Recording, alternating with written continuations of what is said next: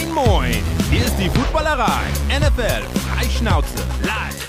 Moin, moin und herzlich willkommen zum Locker Room. Wir haben zwei Wochen ausgesetzt, einmal ausgesetzt. Seit vier Wochen gab es keinen neuen Locker Room.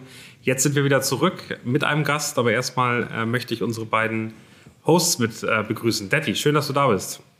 Schönen guten Abend. Unserem Gast sind gerade die Ohren weggeflogen. Das war sehr schön zu sehen. Das auf dem Podcast sieht man es schlecht. Ich kann euch überhaupt nicht hören. Was? genau. Schön auch, Chris, dass du da bist. Moin, Sen. Und als Gast heute Johannes Strate, Frontmann von Revolverheld, äh, Super Bowl-Sieger, gefühlter Erstliga-Aufsteiger. Äh, das Jahr läuft ganz gut für dich, oder? Ja, ein Wahnsinn. Äh, schönen guten Abend. Ich freue mich sehr, dass ich in dieser illustren Runde ähm, inkompetenten Quatsch verbreiten darf. Hast du denn noch ähm, den, den großen Rams-Erfolg gefeiert? Also du warst ja einer der wenigen äh, Rams-Fans aus Deutschland, die, glaube ich, vor Ort waren, oder? Ja, ähm, äh, das war natürlich wirklich absurd. Also ich habe an dem Abend so viel Bucketlist-Themen abhaken können. Überhaupt einmal Super Bowl schauen ist natürlich schon Wahnsinn. Dann einmal SoFi Stadium und dann noch meine Rams, die dann auch noch gewinnen. Ich wusste ehrlich gesagt gar nicht mehr, wohin mit so viel positiven Emotionen. Als Werder-Fan kenne ich das alles nicht. Ähm, aber es war schön und, und Gott sei Dank konnte mich dann mein guter Freund Nico Backspin, den ihr ja auch kennt, dann weinend in die Arme schließen. Sehr, sehr schön. Wir fangen ähm, den Locker Room immer an mit so drei Themen von uns. Ich würde sagen, wir fangen heute mal mit den Sounds an. Dann können wir dich direkt mit reinnehmen. Locker Room Sounds. Chris. Habe ich gemacht, Johannes. Nur, dass du es weißt. Ja, ich, ich dachte gerade, das war die Anfangsmelodie von Seinfeld, aber ja. Ja, das ist ein bisschen geklaut. Ähm, Genau, wir haben so eine Playlist, Johannes, aber ich äh, weiß nicht, ob ich das schon erzählt habe. Und da packen wir jetzt einfach immer schöne Sachen drauf. Und zwar haben wir jetzt eine ganze Weile nichts gemacht. Wir fangen jetzt erstmal an. Das ist äh, tatsächlich äh, das wichtigste Thema, finde ich. Revolverheld haben eine neue Single. Und zwar oh, heißt ja. sie Die Einzigen. Und die kommt jetzt erstmal auf unsere Playlist.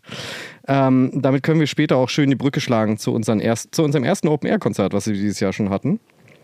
Äh, und morgen geht es auch schon wieder los.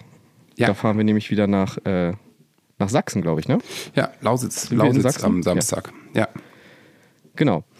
Und ähm, da haben wir nämlich letztes Wochenende die Weltpremiere sozusagen gehabt von dem Song Die Einzigen. Der wurde letzte Woche released und den setzen wir jetzt auch erstmal auf die Playlist. Und, äh, hört doch einfach mal rein. Ist auf jeden Fall überraschend, würde ich jetzt mal sagen, oder? Ja, fast eine Triggerwarnung vorweg, würde ich sagen. Er ist recht, recht düster für unsere Verhältnisse. Aber Auf ähm, jeden Fall. ja, hört, hört gerne mal rein. Es ist wahrscheinlich wirklich sehr, sehr überraschend. Wahrscheinlich muss der eher so ans Ende die Playlist, der Playlist, ne? Das ist so ein bisschen der Closing Pitcher, wie du immer sagst. Ja, stimmt. Ähm, genau, einmal das machen wir und ähm, wir waren, ähm, äh, beziehungsweise Daniel und ich waren ja bei den äh, Hamburg Sea Devils und da hat, haben gute Freunde von uns tatsächlich äh, in der Halbzeitshow gespielt. Also ähnlich, das war so ähnlich wie beim Super Bowl, wie ja. bei Johannes sozusagen. Ja. Äh, das war in dem Fall Riga. Und ähm, ich würde sagen, den Song setzen wir jetzt auch mal rauf auf die Playlist. Welchen Song? Ähm, äh, das Eis bricht. Den einzigen Song, den Riga bis jetzt veröffentlicht ja, ich wollte, hat. Aber es ist ein cooler Song, sind so vor allen Dingen sehr gute sagen. Jungs, muss man sagen. Ja, genau. Aber, aber, aber, Sie, haben, Sie haben ja am Sonntag zwei Songs gespielt, von daher wollte ich zumindest sicher gehen. Genau, aber ja, das war ja das Ding. Als ihr sie gefragt habt, sind sie super hektisch losgezogen und haben noch einen zweiten Song geschrieben, weil sie echt wirklich nur einen hatten bis dahin. Genau. Aber zum Beispiel äh, der Sänger Anselm ist dieses Jahr auch mit uns äh, unterwegs. Ähm, der, der äh, macht bei uns ein bisschen in der Crew mit. Das wird total schön. Es ist so ein bisschen wie äh, mit alten Freunden unterwegs sein. Oder es ist mit alten Freunden unterwegs sein, ehrlich gesagt. Da freuen wir uns sehr drauf. Ähm, der ist demnächst dabei. Und ähm, ich glaube, vom Football gucken kennen auch ein paar Leute auf jeden Fall äh, den Jules noch. Das ist der Bassist der Band. Und dann, ähm, Johannes, möchtest du noch was draufsetzen? Beziehungsweise weiß ich, was ich für uns beide draufsetzen würde. Wir haben uns nämlich gerade erst drüber unterhalten, dass wir das äh, ziemlich fett finden. Du hast von einer Phase gesprochen, die du zurzeit hast. Ach so. Ähm, wahrscheinlich war es gestern Abend, ne? Aber äh, von einer bisschen mhm. düstereren Phase. Also ich finde, äh, ich weiß nicht, ob es das war, aber ich finde die, die Kollaboration von Bring Me the Horizon und Sigrid, ehrlich gesagt, ja. total geil. So total fetter ja, Song. Den würde ich, der heißt Bad Life, den würde ich mal drauf tun. Genau. Den packen wir auf jeden Fall auch drauf. Ähm, da witzigerweise habe ich, glaube ich, schon vor Wochen ähm, Bring Me the Horizon featuring Ed Sheeran draufgesetzt. Auch gut, finde ich. Hat auf jeden Ja. Fall großen Anklang gefunden. Ich muss auch sagen, es äh, weckt ein bisschen gute alte Erinnerungen so an die 90er auf jeden Fall bei uns, behaupte ich mal. 90er, 2000er so. Total, es ist einfach schön, dass solche Musik gerade wieder eine Plattform hat. Dass, äh, Ja, dass voll. So dieses bisschen kantigere, ähm, äh, dass Gitarren auf einmal dieses, dieses unbekannte Instrument, dass die wieder zurück in die Mode kommen. Aber gut, Ja. äh, wie erzähle ich das? Detti weiß ich ja auch, ist ein großer Gitarrenfan. Ja, apropos, kurz, Chris, Ja. darf ich, darf ich äh, einen Natürlich. Vorschlag für die Playlist noch machen? Immer. Weil Johannes da ist. Ich weiß nicht, kennt, kennst du Slut? Kennt ihr Slut aus Ingolstadt? Schon, oder?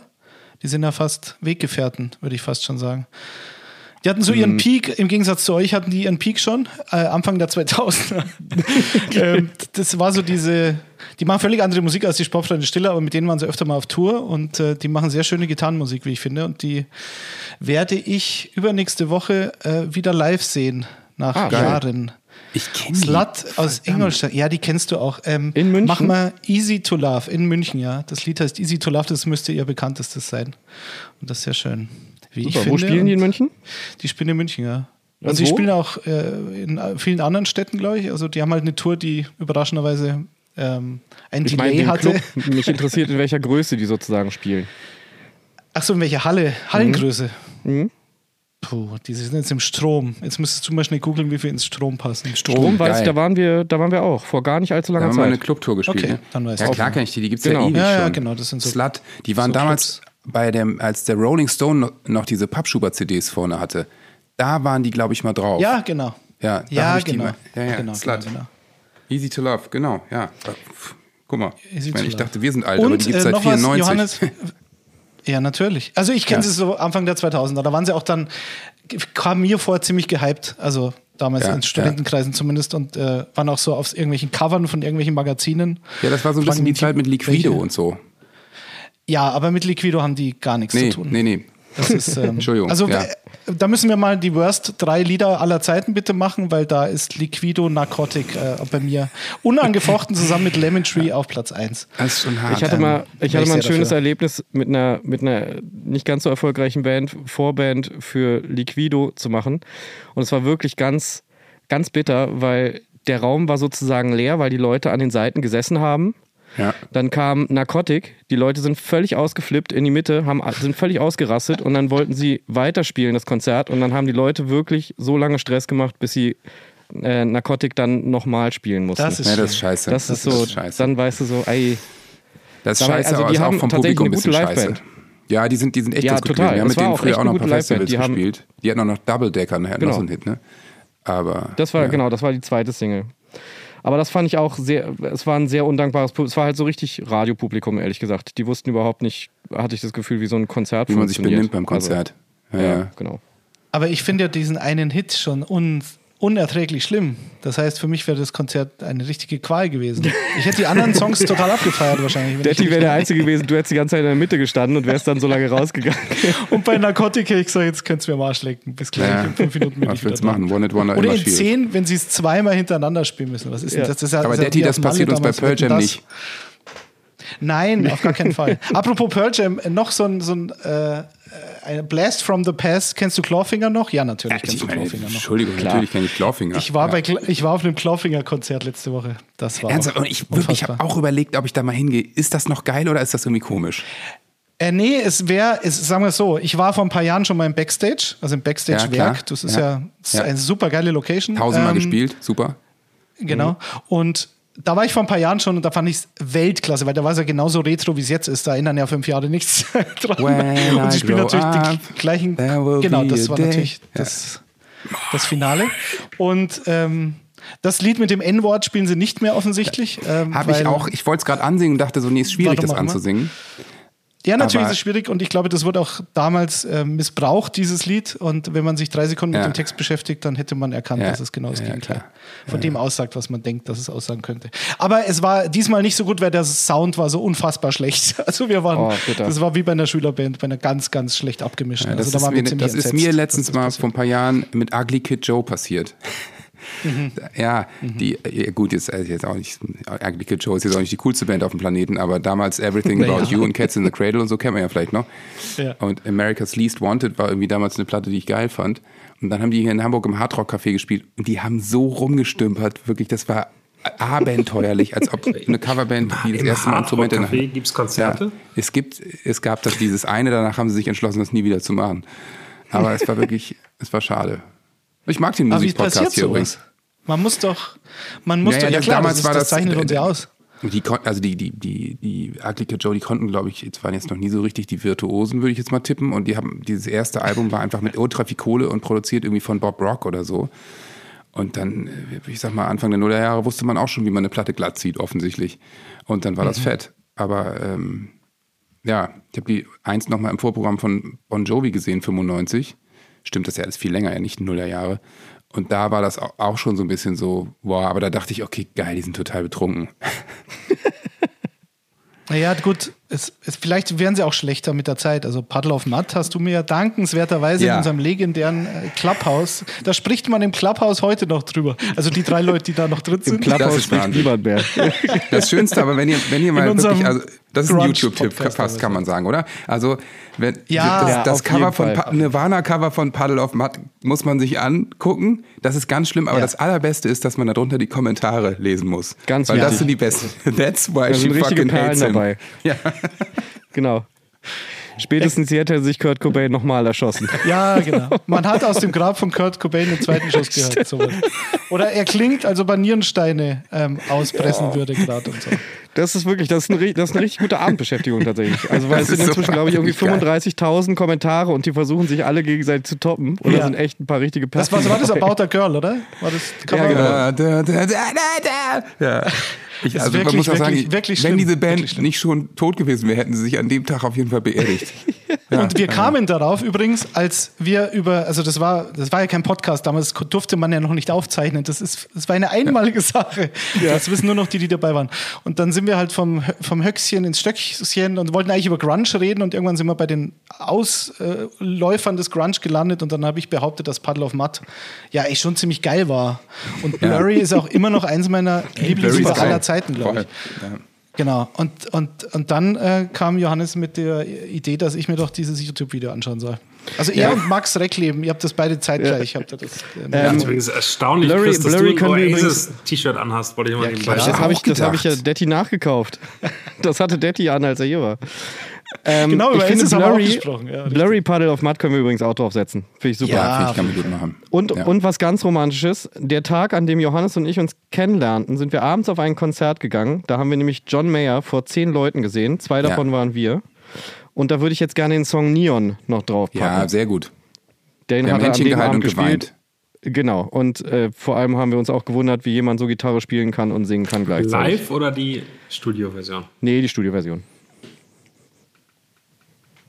Das sollte man tun. So, ich glaube, ähm, damit habe hab ich alles, was ich heute gern raufgesetzt hätte. Ist Wenn denn The jemand Band Camino hat, drauf? Haben wir, glaube ich, noch nicht drauf. Na dann, Das ist, geile äh, Band. das war, das letzte, war das letzte Konzert vor Corona, wo wir zusammen waren und es war echt äh, zum Glück auch ein richtig, richtig geiles Dann Konzert würde ich hier im Knust. von denen mal ein bisschen älteren What I Want würde ich draufpacken. Super Song. Super. und und ich meine, Johannes, also- wenn, wenn wir Ja. ja, wenn wir beide schon mal da sind, also dann muss ja, Ja. eigentlich Pearl Ja. Jam auch verewigt werden, So Aber ich weiß nur nicht, welchen Song nehmen wir denn. Ich würde Jeremy nehmen nehmen, glaube ich. Das fände ich auch schön. Nicht Black? Ich meine, Black ist. Ja, Jeremy ist aber, wenn man, jetzt, wenn man jetzt zum Beispiel manchen Leuten das eröffnen will, ist Jeremy, finde ich, ein super Song, um Leute auf diese Band Nein, nein, ich, aufmerksam genau. zu Also machen. äh, Jeremy ist dein Alltime, Ja, schon. oder? Bei dir Black kann Oder ich auch total gut ja, verstehen. okay. Ja, gut, klar, aber Aber hast du gerade wirklich gesagt, dass, ja, dass man Pearl Jam noch jemand mehr eröffnen muss? Chris? Okay. Nee, ist- du, du, Ja. Ja, verstehe. das- jungen Menschen bestimmt, ja, ein paar.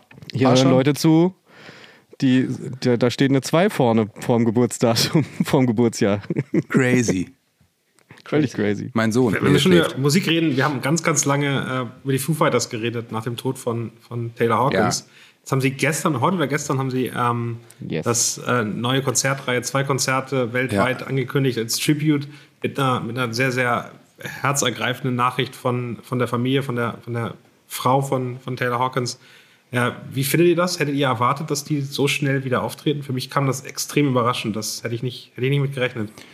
Ich habe irgendwie extrem damit gerechnet, weil ähm, dass die jetzt so als Band irgendwie erstmal nicht spielen, habe ich mir habe ich gedacht, aber dass, dass der Typ so sehr für Musik steht und äh, die auf jeden Fall irgendwie für ihn noch ein großes Fest feiern, davon bin ich irgendwie ausgegangen. Dass sie es jetzt direkt einmal in London und einmal in LA machen, ist schon Wahnsinn und wir sind ja noch sehr geheimniskrämerisch. Ne? Ich bin auf die Seite gegangen, also von wegen das Line-Up wird noch announced und so. Also offensichtlich spielen da auch mehrere Bands und es geht eben um die Songs, die, die, er gut fand und sowas. Also keine Ahnung, was da kommt, aber ich werde wie der Teufel hinter der Seele her sein, da Tickets für London zu kriegen, ehrlich gesagt. Ich kann mir sogar vorstellen, dass so jemand wie Alanis Morissette und so da auftauchen. Ja, klar. Das also Ja, mindestens. könnte wirklich Wahnsinn werden. Und es ist im Also Wembley, ich- Wembley Stadium, oder? Also ich Moment, meine, ja, da kann auch theoretisch Eddie Vedder vorbeikommen und so, ne? Also ich Ja, meine, ja. das, Es könnte natürlich auch, äh, also klar machen sie es jetzt sehr schnell, aber es könnte natürlich dann auch erstmal für lange Zeit das Letzte sein, was man Ja. von ihnen hört. Also wenn man Zeit hat, ist es wahrscheinlich, also wie Johannes ja schon sagte, sollte man versuchen, da dabei zu sein. Das ist schon krass. ja, wenn man, wenn man die Chance hat, ich weiß nicht, was es da für Gesetzmäßigkeiten gibt, an Tickets zu kommen, weil das wird natürlich schwierig werden. Aber ja. Sehr schön. Lass uns weitermachen, äh, Detti, mit dir. Jetzt kommt wieder Musik, Johannes. Oh, Vorsicht.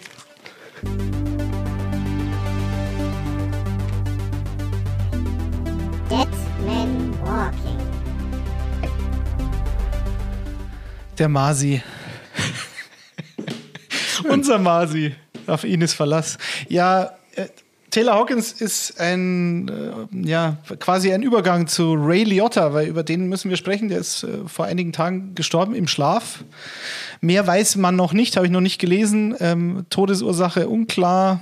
Ähm, ob das so eine Richtung hat wie Taylor Hawkins, weiß ich nicht, aber er war anscheinend auf in, äh, Dreharbeiten äh, in der Dom-Rap unterwegs und ist mit, glaube mit 67 gestorben. Und äh, also äh, Ray Liotta ist halt so ein Schauspieler, der ein, also mich, unsere Generation, wir sind ja alle so um plus minus 40 auch schon seit Ewigkeiten verfolgt, weil er halt schon in den 80ern Filme gemacht hat und seine große Zeit dann, glaube ich, so in den 90ern kam. Und ähm, halt ein Schauspieler, der, ich glaube, bis auf Goodfellas ja auch nie so eine richtige Hauptrolle hatte, oder? Äh, Chris, du. Nee, ich hatte ja, mich. ich habe das erste, was ich ja in die, in die Gruppe geschrieben hatte, war ja ähm, Field of Dreams, Feld der Träume. Da ist er zum Beispiel auch Schul ist Joe Jackson. Ja. Jetzt auch nicht keine Hauptrolle, aber er war halt in den wahnsinnigen Filmen, aber du hast recht, meistens äh, eine Nebenrolle. Aber natürlich trotzdem äh, total wichtiger Typ und ein Spitzenschauspieler. Ja, und hat ähm, sehr prägnant fand ich ihn immer und äh, ein wunderbarer Bösewicht, der aber auch halt so eine Mischung spielen kann, so wie in Copland. Copland ist ja, ist ja auch ein grandioser Film, weil A, vor allem diese Besetzung der absolute Wahnsinn ist und zum Zweiten, dass Sylvester Stallone trotz dieser Besetzung eine Hauptrolle spielt und äh, da sogar glänzen konnte. Also das sind mehrere Überraschungen in dem Film und da spielt Ray Liotta halt auch so eine zwielichtige Person, so ambivalent sozusagen und der aber halt einer derjenigen ist oder der Einzige, der ihm dann bis zum Schluss die Stange hält und äh, ihn dann auch aus der Scheiße holt am Ende. So, ohne zu spoilern. Aber Copland, wer den noch nicht gesehen hat, soll ihn sich Ja. anschauen. Ich habe mich für einen anderen Film entschieden. Und zwar Fatale Begierde. Ah, Schrecklicher deutscher Titel. Unlawful Entry heißt der. Ein wunderbarer Stalker-Film aus dem Jahr 1992. Es geht um einen Streifenpolizisten, gespielt von Ray Liotta, der Kurt Russell und Madeline Stowe, also vor allem Madeline Stowe, also eine wunderbare Schauspielerin, die, glaube ich, jetzt auch gar nichts mehr macht, aber die ist auch nicht mehr der Jüngste, aber die habe ich schon seit Jahrzehnten gefühlt nicht mehr gesehen. Und er steigt ihr nach und will quasi, ähm, weil es ist ein Einbruch, er kommt als Streifenpolizist zum Haus und empfiehlt dann Kurt Russell, er soll doch bitte schauen, dass er sich eine Alarmanlage und ähm, ein paar Dinger installiert, dass sowas nicht mehr passiert. Kurt Russell will sich nicht lieber eine Waffe kaufen. Ähm, auch eine schöne Debatte, die man heute führen könnte. Und seine Frau rät ihm davon ab.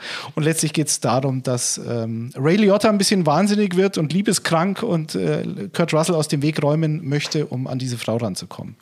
Also es ist fast schon Guilty Pleasure, weil es natürlich kein äh, Film, der irgendwie für einen Oscar in Frage ge- gekommen wäre damals, aber ich finde es ein geiler, handgemachter Thriller mit einem Typen, der halt äh, nicht richtig tickt und der halt mit diesen, mit diesen glas-eisblauen Augen, die Ray Liotta hat, ähm, und er halt so einen wunderbaren, fiesen Typen verkörpert. Und deswegen, ich mochte den Film immer sehr gerne und habe ihn mir jetzt aufgrund dieses Ereignisses nochmal angeschaut und mag ihn immer noch, lustigerweise.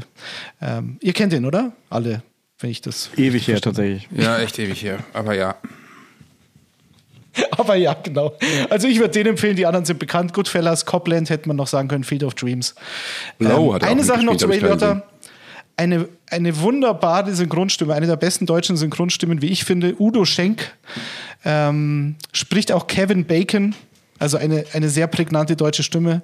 Gary Oldman und, und Ralph Fiennes, also das Udo Schenk, die Stimme kennt man. Und Das ist alles Ja. ein Typ. das ist ein ja Typ, krass. ja. Wow. Und wenn du Ray, manchmal, ne? Ray Liotta hörst auf Deutsch oder Kevin Bacon, du erkennst Ja. sofort diese Stimme Ja. und das, die, das ist eine der wenigen Stimmen, die diese Rollen fast noch besser machen, finde ich. Also Ja. Robert De Niro hat da immer dazu gehört, Robin Williams, die hatten alle wunderbare deutsche Stimmen und da habe ich mir die Filme immer lieber angesehen als im Original, muss ich sagen. Also nur bei diesen Schauspielern. Gibt wenige. Aber da ist es so. Udo Schenk. Es gibt auch, da werde ich dann in der Insta-Story, glaube ich, verlinken, ein Interview mit äh, dem YouTube-Kanal Mediapaten. Das ist so eine Agentur für Synchronsprecher, da haben wir, glaube ich, auch schon mal drüber gesprochen. Und da ist auch so ein halbstündiges Interview mit Udo Schenk. Also Ray Liotta, rest in peace. Das war's von mir. Ja. Sehr schön. Dann würde ich einmal weitermachen äh, mit dem nächsten kleinen Übrigens, ich finde, ich finde, man muss einmal kurz ansagen, über Daniels linke Schulter steht, eine, steht ein Pappaufsteller von Helene Fischer, der die ganze Zeit in die Kamera grinst. Warum eigentlich? Ich finde, das muss irgendwie, ich halte das mal Ich fest. be das bedarf jetzt auch wirklich irgendeiner Erklärung. ja. Den, das, den nimmt Daniel immer dahin mit, wo er hinfährt. Und was ist, und hinter dir ist, was ist das für eine Sportmannschaft hinter dir? Ja, Eintracht Hockey? Frankfurt. Ich so. bin in Frankfurt und äh, also in die andere Richtung äh, DFB-Pokalsieg, das kennt ihr gar nicht mehr, Johannes, das ist schon so lange her bei euch. Mhm. Äh, von der Frankfurter Eintracht vor ein paar Jahren gegen Bayern gewonnen und so. Ich bin Ja, Hau ihn Office lang war das, von, ne? Ja. von Sport 5 und äh, da haben sie einfach eine Helene Fischer stehen, weil ähm, die hier ganz lange Kunde war und wir das Sponsoring von Helene Fischer Tourneen gemacht haben. Ich weiß ja, dass mein Arbeitgeber Sponsoring für Sportveranstaltungen macht. Mir war nicht bewusst, dass man auch Sponsoring für ähm, große ähm, Tourneetouren von Musikern macht. Ja, mir auch nicht. Also her mit der Money. Ja, mit dem Pappaufsteller. Was? da könntest du hier stehen, Johannes. Also so einfach wäre es. Ja, Das aber mache ich ich nächstes Mal. Nächstes Mal steht hier sozusagen so ein Pappaufsteller von Johannes, der ich mit würde langen auch, blonden ich Haaren. würde mir auch Ja. dahin stellen. Und eine, ha eine Hand im Nacken auch, so ganz neckisch. Ja. Hier, ich würde mich- ich würd dich immer hier hinstellen. Immer dann Ja. in der Montagssendung. Okay. Und Dann, dann irgendwie so oder. Ja. mache ich so einen Aufsteller von Daddy hier so hin. Das wäre auch irgendwie schön. ja, aber da bitte auf die Bühne dann. Ich wäre dann auf Tour mit dabei. das Und zwar super. Dann ohne, dass irgendwas dazu erklärt wird. Ich stehe dann da einfach genau, immer. wir stellen dich immer genau Bass vor Chris. umhängen, Ja. Wieso denn Bass? Ich wollte sagen. So mit so einem Leuchtebass stehe ich einfach da. Das wäre vielleicht cool. Danke schon mal dafür. Ja. Vorab. Gern. Ladies and Gentlemen, herzlich willkommen zu Suit Up. Eure Lieblingskategorie, präsentiert von Daniel. Schönen Gruß an Pimp. Der Pimpfmann. Wir wollen über Trikots reden und da du heute da bist, Johannes, über die schönsten Rams-Trikots aller Zeiten. Was ist denn dein Lieblings-Rams-Trikot? Oh Gott. Äh, ich fand Spieler ähm, plus Design. dieses Schwarze dieses Jahr fand ich super. Und da- das von OBJ habe ich mir im Fanshop gekauft. Das fand ich sehr, sehr hübsch. Weil das Schwarz mit dem Blau, das harmonierte hervorragend. Du bist ja relativ aktuell da. Ich muss ehrlicherweise sagen, ich bin immer so ein bisschen in der Historie unterwegs. Ich bin auch nicht mehr in Los Angeles, sondern eher in St. Louis. Äh, Greatest Show on Turf. Du erinnerst dich vielleicht. Äh, Anfang äh, 2000er, Ende der 90er. Kurt Warner war äh, aus Europa gekommen. Und für mich, das es gab ja gerade einen Film zu, das Plakat hat es auch. Ich finde, dieses knallig gelb-blaue Trikot ist eigentlich das schönste Trikot, was die Rams jemals hatten. Ich poste das ja immer in die ominöse WhatsApp-Gruppe, damit ihr es auch seht. äh, In unseren Backstage-Raum. habt. Ganz genau. Ja, also ich finde das alte Logo Trikot auf jeden Fall sagen- hübscher. Ja, Also der Helm, der Helm bei dem Trikot ist auch sensationell. Also es ist wirklich der Horn, das eingedreht ist, ist, ist super schön. Aber ich mag die Farben gerne. 13 Warner wäre mein favorisiertes Rams-Trikot. Wie seht ihr das? Ich finde, also es sieht super aus. Und witzigerweise habe ich den Trailer, ist mir gerade aufgefallen, zu dem Film, im Gegensatz zu dem Film schon so oft gesehen, dass das hat sofort so einen Wiedererkennungswert auch. Hat den eigentlich schon jemand gesehen, den Film? Nee, ich wollte gerade fragen, wo, läuft, wo lief denn der? Im Nee, Kino? Gar nicht in? Deutschland, leider Gottes. Überhaupt Ah, nicht ja. in Deutschland, bisher nicht verfügbar. Müssen wir mal möglich machen. Mach's Aber also, möglich Wir dann. rufen da mal Finde ich an. sehr schick. Aber an Johannes Stelle hätte ich natürlich auch gesagt, dass das schönste Trikot das ist mit dem, äh, mit dem Badge jetzt, wo Super Bowl Winner draufsteht. Aber, Schon irgendwie. ähm, Ich finde das Ich- äh, ja. echt schick, muss ich sagen. Hat was schön Schlichtes. Also ich habe jetzt nicht wirklich eine Beziehung zu den Rams, aber sie waren mir tendenziell eigentlich immer sympathisch. Äh, was die Trikots betrifft, ähm, ich habe halt einen Spieler sehr geliebt, Todd Gurley, der hat mir halt jahrelang, hat er mich gut bedient im Fantasy Football und da gab es zu der Zeit immer diese Color Rush Geschichten und dieses komplette Dottergelb von Kopf bis Fuß, das fand ich immer irgendwie total geil, ich weiß nicht warum. Und sie haben glaube ich mal ein Spiel gehabt gegen die 49ers Donnerstagnacht und die waren ganz in weiß müssten sie gewesen sein, aber ich irgendwie, oder es war ein anderes Team, das komplett in Rot war, kann auch Tampa gewesen sein. Beide Color Rush und Rot gegen Gelb, das war herrlich. Das war schöner als dieses Seahawks Neongrün-Dingens da. Äh, fand ich gut. Also genau, Color Rush gegen, gegen Tampa Bay ist, glaube ich, sehr, sehr legendär. Gegen die 49ers war es, glaube ich, im schwarzen Trikot, wenn ich das richtig im Kopf habe. Sag mal, wo ist eigentlich dein Todd Gurley Poster hin? Da hing doch eins, oder nicht? Ja, aber ich habe ja jetzt äh, von, von den Neumarkt Wolves, schau mal, Johannes. Ah ja. Das, nee, Muss man einmal runter? Neumarkt Wolves. ein, ein Wolf im Wald. Das ist cool. Im Bayerischen Wald. Ich habe gerade die In Spiele in Köln äh, auf in dem der Neumarkt. Oberpfalz, Entschuldigung. hatte ich Jetzt erwartet. hätte ich Regensburg in den Bayerischen Wald verpflanzt. Nein, natürlich in der Oberpfalz. Und das sind die Natürlich. Neumarkt Wolves. Ja. Ein neues Footballteam, die noch nicht mal im Ligabetrieb sind, aber die haben mir das geschenkt. Aber mit deiner Köln-Affinität hätte ich erwartet, dass es der Kölner Neumarkt ist, an dem die spielen. Das Nein, nein, nein. Neum, also die sinnvoll gewesen. Oberpfalz ist schöner als Köln. Köln ist keine schöne Stadt. Äh, Jan Weinreich wird es mir verzeihen, aber das sage ich immer, wenn ich gefragt werde. Ich bin nur Fan des FC, aber nicht von dieser Stadt. Das stimmt. ich Hässlich, aber charmant. schon, Wie Chris Rodriguez. Eh, Wie, wie Bremen, dachte ich, sagst du jetzt. Ja, ja. Innere. Schönheit ist das Stichwort. Bremen ist schon auch hübsch als Stadt. Ja, war ich noch nicht, muss ich sagen. Aber ich habe es vor, mein Nachbar Warst ist du noch nicht? Wie ebenso das Bremen-Fan wie du. Ja. Ähm, naja, ihr seid da aufgestiegen und jetzt spielen wir, dürft ihr wieder gegen Köln spielen. Und das ist jetzt das Ziel, nach Bremen zu fahren, zu diesem Heimspiel. Ich Nächstes war gerade übrigens im Urlaub und habe ähm, am Pool äh, Florian Kainz getroffen. Der war gut drauf. Oh, Ja. hast du was zu seiner Frisur gesagt? Das wäre ein Thema wert gewesen für den Podcast. Nee, das habe ich gelassen, weil wir uns auch noch nie, also ich, ich kenne ihn so ein bisschen aus Bremer Zeiten, aber wir haben uns noch nie so richtig Hallo gesagt, deswegen haben wir uns immer so aus der Entfernung gegrüßt. Ähm, Ja. Aber jetzt habe ich festgestellt, dass er mir bei Instagram folgt. Also wahrscheinlich hätte ich Hallo sagen können. Aber ich wollte jetzt auch saß er mit Frau und Kind und so. Ich habe ich habe Terodde witzigerweise auch noch im Urlaub da getroffen, im selben Hotel. Und ähm, Mhm. den, äh, den kenne ich und deswegen habe ich dann eher mit ihm Fußball gespielt.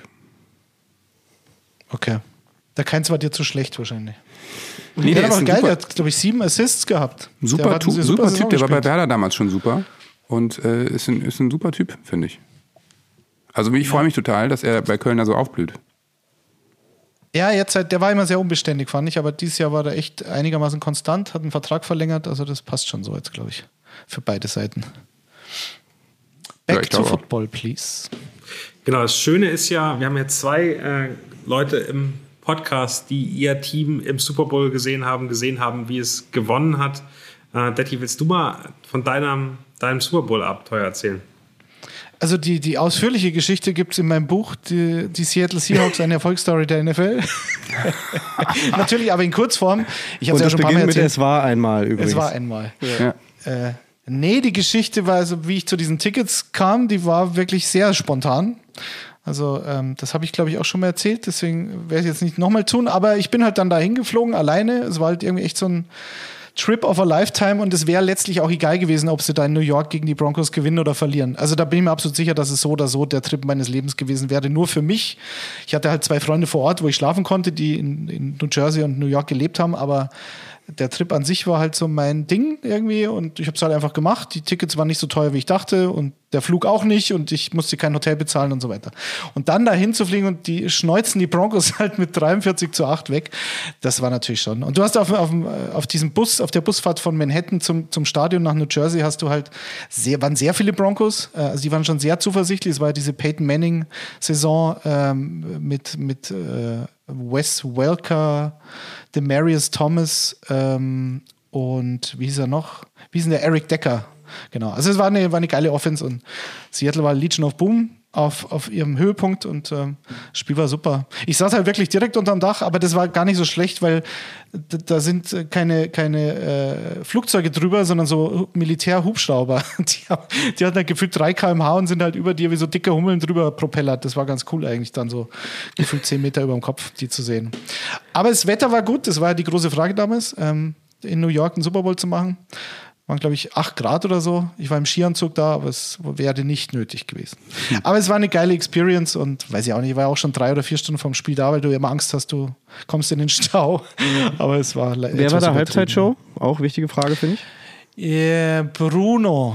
Bruno Mars, den fand ich aber besser Ah, okay. als. Ja, und die Red Hot Chili Peppers. Ich fand aber die Tatsache, dass die Chili Peppers mit Bruno Mars kooperieren, schon wieder so schlimm eigentlich, dass ich Bruno Mars irgendwie geiler fand als die Chili Peppers, weil die, haben, mal- die waren da wie Falschgeld, die haben da irgendwie nichts verloren gehabt, fand ich.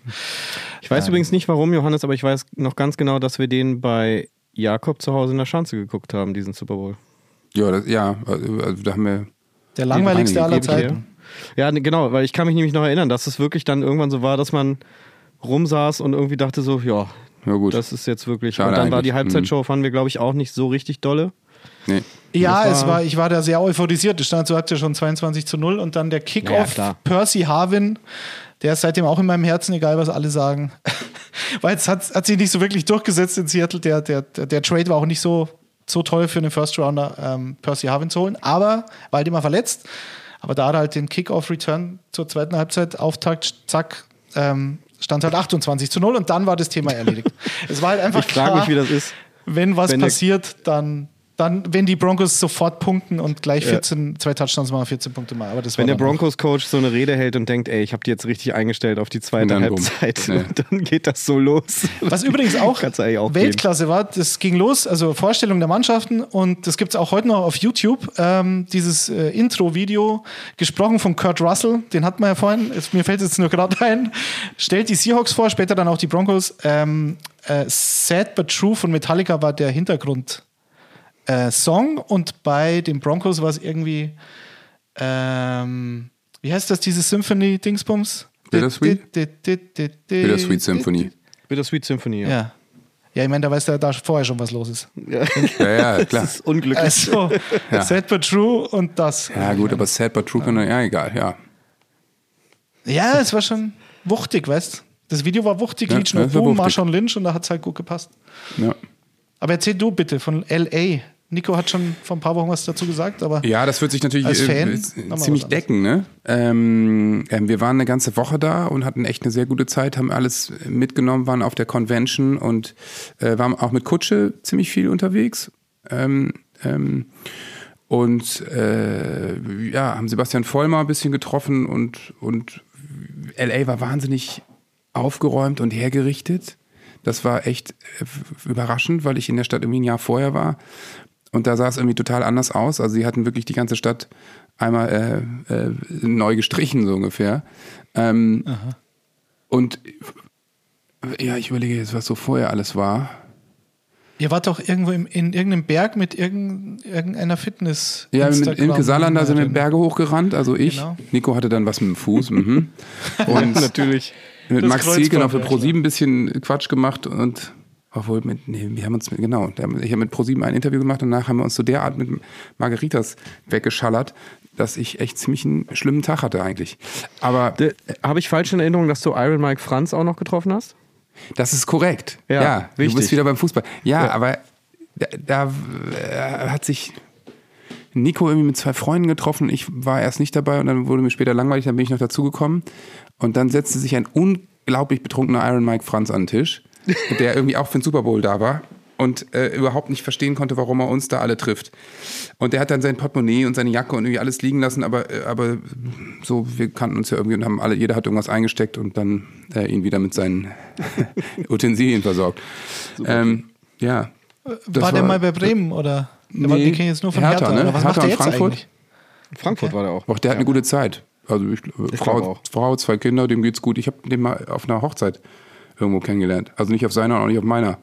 Aber ähm, hier, äh, äh, Chris bei Felix auf Mallorca. Ah, natürlich. Und das war, das war total, das ist echt ein nettes Kerlchen, muss man sagen. Ja. Aber es hat nichts mit dem Super Bowl zu tun. Es ist geil. Mit euch kommt man immer auf so andere Themen. Ja, Entschuldigung. Aber der Gag. Wir, wir haben dann auch, ich meine, LA ist ja wirklich so eine absurd große Stadt, dass wir uns natürlich äh, auch drei Tage lang äh, Gedanken gemacht haben, wie kommen wir am sinnvollsten zu dem Stadion und vor allen Dingen nicht zu spät. Ne? Und dann sind wir äh, mit, mit E-Rollern hatten wir uns Tickets dann für den Bus besorgt und sind dann noch alleine anderthalb Stunden mit dem Bus Richtung Stadion gefahren und waren dann auch drei Stunden vorher da und haben irgendwie alles mitgenommen und da spielten dann ringsrum schon überall Bands und da gab es wirklich sieben verschiedene Areas vorm Stadion alleine, wo du irgendwie hätten noch Zugänge hättest kaufen können. Und wir waren dann zwei Stunden vorher ähm, im Stadion. Die Tickets kamen ja über Nico und wir waren irgendwie doch in so einer Section, wir waren so halb hoch, also saßen eigentlich ziemlich cool, ähm, wo dann doch Leute saßen, die irgendwas damit zu tun haben. Und ich sag mal, eine halbe Stunde vor, vorm Spiel kommt neben mir kommen zwei von Kopf bis Fuß tätowierte Mexikaner mit so einem Kamerateam und setzen sich neben uns und ähm, ja, direkt halt Hallo und was geht und dann ähm, ähm, was macht ihr? Ja, das ist der erfolgreichste Rapper Mexikos. So, der heißt irgendwie Jera MX. So. Ähm, und ich so, okay, ja, ich mache auch Musik hier für Band und Deutschland und so. Und dann, ja, zeig mal Instagram. Und dann haben wir irgendwie sofort irgendwie unsere Instagram-Konten äh, da irgendwie verglichen. Und ich, der hatte wirklich, glaube ich, irgendwie drei Millionen Follower, also völlig absurd. Und ähm, neben mir saß halt sein Schlagzeuger. Das war der eigentlich lustige Kerl. Und die waren eigentlich schon vorm Anpfiff äh, so sternhagelvoll ähm, und hatten auch ein Ticket zu wenig. Der Manager von denen, der musste dann neben Nico auf der Treppe sitzen, was dann aber auch alles so durchorganisiert in den USA. Aber das war dann kein Problem. Und die haben den eigentlich die ganze Zeit nur Bier holen geschickt. Und es ist wirklich so gewesen. Also Halbzeitshow haben die natürlich wahnsinnig abgefeiert. Da, ähm, ähm, mit Dr. Dre und Snoop und äh, Kendrick und so war das natürlich Eminem. Für die natürlich auch der totale Wahnsinn. Ne? Ähm, und dann waren sie aber eigentlich so euphorisiert und auch drüber, dass sie wirklich, also dass der Drummer neben mir ist im letzten Viertel eingeschlafen. Der, hat, der ist wirklich eingeschlafen und hat sozusagen den Super Bowl-Sieg gar nicht mehr richtig gesehen. Und irgendwann hat der Manager dann ähm, äh, sie geweckt und dann sind sie kurz vor Schluss weg. Aber lustig. Äh, die, die sind irgendwie direkt am selben Abend noch zurück nach Mexico City geflogen. Also, ja. Aber ich bin wieder vom Thema abgekommen, ne? Nee, ähm, Mexiko passt aber, weil ich, ich saß ja, ich saß ja eben ne? allein unterm Dach und dann saß links von mir, da weiß ich aber nicht, wo die herkamen. Das war der, direkt neben mir saß ein kleiner Junge mit dem Broncos-Trikot und sein Vater und so, die waren eher schweigsam, überraschenderweise. Und rechts von mir saß ein Ehepaar, sie in einem Seahawks-Trikot und er in einem Broncos-Trikot. Und mein Spanisch ist jetzt nicht so gut wie mein Schwedisch oder so. Und dann habe ich, mhm. ich habe aber rausgefunden, ihr Englisch war auch ganz schlecht und dadurch haben wir uns wirklich nicht so gut unterhalten können, aber wir haben immer abgeklatscht dann. Und das haben wir relativ oft natürlich machen können Spiel. Weil sie war ja Seahawks-Fan. Ich glaube aber, ja. dass sie einfach nur ein Seahawks-Trikot anhatte und ich habe verstanden, die hatte auch so ein, äh, auf dem Trikot stand mit Deportes Tour oder so. Also irgendwie haben die so bei so einer Reiseagentur, glaube ich, diesen, diesen Super Bowl-Trip gebucht und es gab noch ein Trikot oben drauf. Dass das jetzt von den Seahawks war, das war ja, glaube ich, egal. Aber die hat voll ihren Spaß gehabt. Ich glaube nur, die hat auch nicht ganz verstanden, was, was da passiert bei dem Spiel. Aber es war halt so eine 60-jährige Mexikanerin. Die, die habe ich immer abgeklatscht. War auch top. Also, ich weiß nicht, was besser ist, der besoffene Schlagzeuger oder jetzt die Oma aus Mexiko, aber. Ja, der ist ein ganz geiler Typ. Ich folge ihm seitdem auf, äh, ich glaube sie schon, aber der spielt auch in allen möglichen mexikanischen Metal-Bands und so. Ist ganz geil. Chris, da müssen wir mal hin. Geil. Ist das so ein Metal, äh, Hip-Hop? Äh, nee, nee, der Hip-Hopper ist wirklich klassisch Trap, äh, alles, was du hast. Und also mach mal Gera MX, könnt ihr alle mal googeln. Ähm, das ja, sind die einschlägigen Videos. Millionen mit, übrigens. Was war da? 4,7 Millionen. Das ist schon ja. echt ordentlich. Ja, aber die 1,7 hat er erst seit er Johannes kennt. Vorher waren es ja, drei. Ja. ja, ja, und, und der, das, der hat auch die ganze Zeit da Stories gemacht. Und irgendwann äh, äh, schrieb mir mein Manager, Alter, du bist in der Insta-Story von irgendwie dem, dem einem so einem totalen Gangster-Rapper aus Mexiko. Ich weiß nicht, was das jetzt zur Folge hat. Ich so, okay, gut. Geil. Ja. Das ist ganz cool. Der hat einen Song auf, auf Spotify mit 388 Millionen Aufrufen. Oh, wow. Und die Rest so nur, also irgendwas zwischen 50 und 70, aber Botella tras Botella.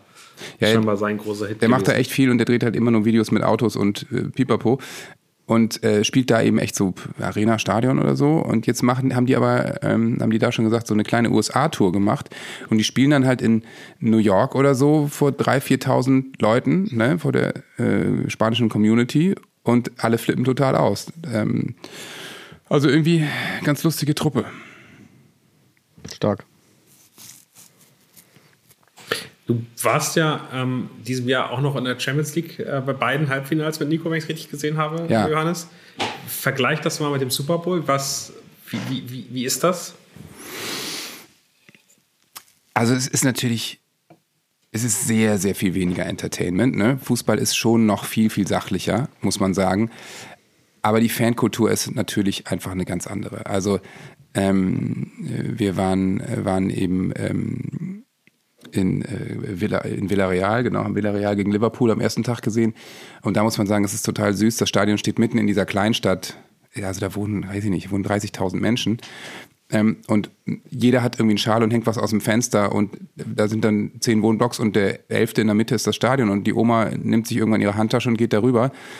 Und die haben wirklich einfach die ganze Zeit im Stadion Lieder gesungen. Das ist so ein Stadion, das ist so St. Pauli-Größe, vielleicht 22.000 oder so. Und das war wirklich total rührend und ganz äh, herzerweichend und, und irgendwie auch schön zu sehen, dass sie zur Halbzeit dann 2-0 geführt haben. Danach hat Liverpool hat Liverpool Sachen gemacht und ähm, einmal aufgedreht. Und das war natürlich dann wiederum auch äh, großartig zu sehen, wie dann die äh, Liverpool-Fans ähm, nach dem Spiel feiern und durchdrehen. Das ist natürlich auch immer legendär, wenn britische Fußballfans ein Fußballspiel gewinnen. Da wird dann halt bis nachts um vier werden da Lieder gesungen. Und dann sind wir am nächsten Tag nach Madrid weiter. Und das äh, Bernabeu steht zwar noch ein bisschen im Bau, aber ist schon ein, ein sehr beeindruckendes Stadion. Und wird, glaube ich, auch, wenn die fertig sind, ja, mit Sicherheit eines der modernsten und größten Fußballstadien der Welt. Das ist schon krass. Und da, da hat man aber so ein bisschen, würde ich sagen, das Bayern München-Gefühl gehabt. Also die Anspruchshaltung der ähm, spanischen Fans war schon immens, würde ich mal sagen. Und die haben eigentlich die ganze Zeit nur rumgeflucht. Also, äh, warum die denn jetzt nicht schon 4-0 führen, so ungefähr. Und ähm, als dann Man City das Tor geschossen hat, sind die wirklich reihenweise nach Hause gegangen. Was natürlich witzig war. Vor allen Dingen mit der Historie, ne, dass, dass ja Real durch, durchaus in dieser Champions League-Saison schon öfters äh, zurückkam und kurz vor Schluss eben noch ein Tor geschossen hat oder Verlängerung oder sonst was. Ja, und dann kam halt wirklich dieses Wunder von Bernabeu, dass die einfach noch äh, bis in die Nachspielzeit da ähm, ähm, dieses Spiel gedreht haben. Und das, das war schon, war schon legendär. Extrem cool. Und haben wir dann die Champions League gewonnen. Und dann eben auch die Champions League gewonnen, ja. Ich glaube, das war das für die, für die einfach so ein unglaublicher ähm, Motivation, Motivationsschub. Detti, witzig, Detti ist jetzt hier dreimal drin, ne? Bei euch auch? Ja, Ja, das, die haben wir mehrfach drin. das verstehe ich. Ähm, für, mich, für mich vielleicht die Frage, die ich ganz spannend finde, plant ihr denn für die nächste NFL-Saison Trips in irgendeiner Form? London, das Deutschlandspiel als Highlight. Was, was sind eure, eure NFL-Ziele vor Ort in der nächsten Saison? Also ich habe ich hab zumindest mal in den Kalender geguckt. Wir könnten meiner Meinung nach an allen, an allen London Games und am München-Tag haben wir auf jeden Fall Zeit. Geil. So viel möchte ich mal sagen. Ja, also ein London Game würde ich schon gerne sehen. Ähm, das haben wir, äh, als es die noch gab, zwei Jahre in Folge gemacht. Das war eigentlich total ein super cooler Trip jedes Mal. Ähm, das wäre natürlich das München-Spiel. Ja, zusammen die Giants oder Bitte? was wäre dein Favorit? Mit Nico zusammen das Giants-Game oder was wäre dein ja, Favorit? also äh, allein um mit Nico einmal die Giants zu sehen, dass er so richtig schön emotional ist.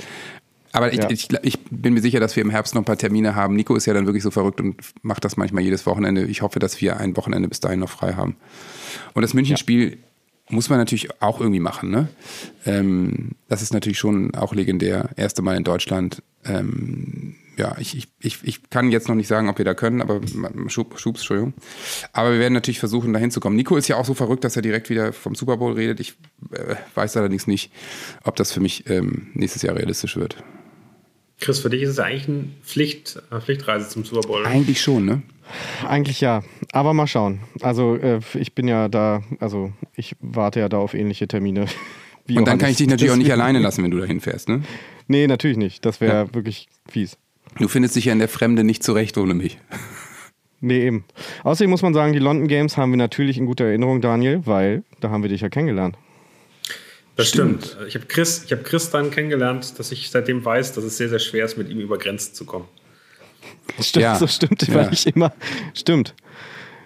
Das stimmt. Ich habe das sogar an dem Wochenende geklärt. Äh, zu, zur Aufklärung, ich werde jedes Mal rausgewunken und gefragt, also man geht ja durch automatisierte Passkontrollen und ich wurde wirklich jedes Mal rausgewunken. Das ging das ganze Jahr so. Aber es lag, ich hatte erst Angst, dass es an meinem Bart liegt oder an meinem komischen Namen oder so, aber es lag tatsächlich nur daran, dass ich irgendwann meinen Ausweis verloren hatte und das anscheinend im System nicht richtig erfasst wurde und sie deswegen, keine Ahnung, dachten, es gibt drei von mir, die durch die Gegend reisen. Das war, das war sowieso ein absurdes Wochenende. Wir kannten uns drei Stunden oder so. Dann haben wir zusammen die Ehrlich Brothers auf dem Flughafen getroffen, die vor Prince Stimmt. Charles aufgetreten Ja, sind. das war nicht so? skurril. Ja. Ja, ja. Ja, wir kennen die Ehrlich Brothers und waren schon mal bei Ja. denen in der Zauberwerkstatt, was für Chris der größte Tag in seinem Leben war, ne? Auf jeden Fall. Ich durfte mich in ein so ein Gerät legen.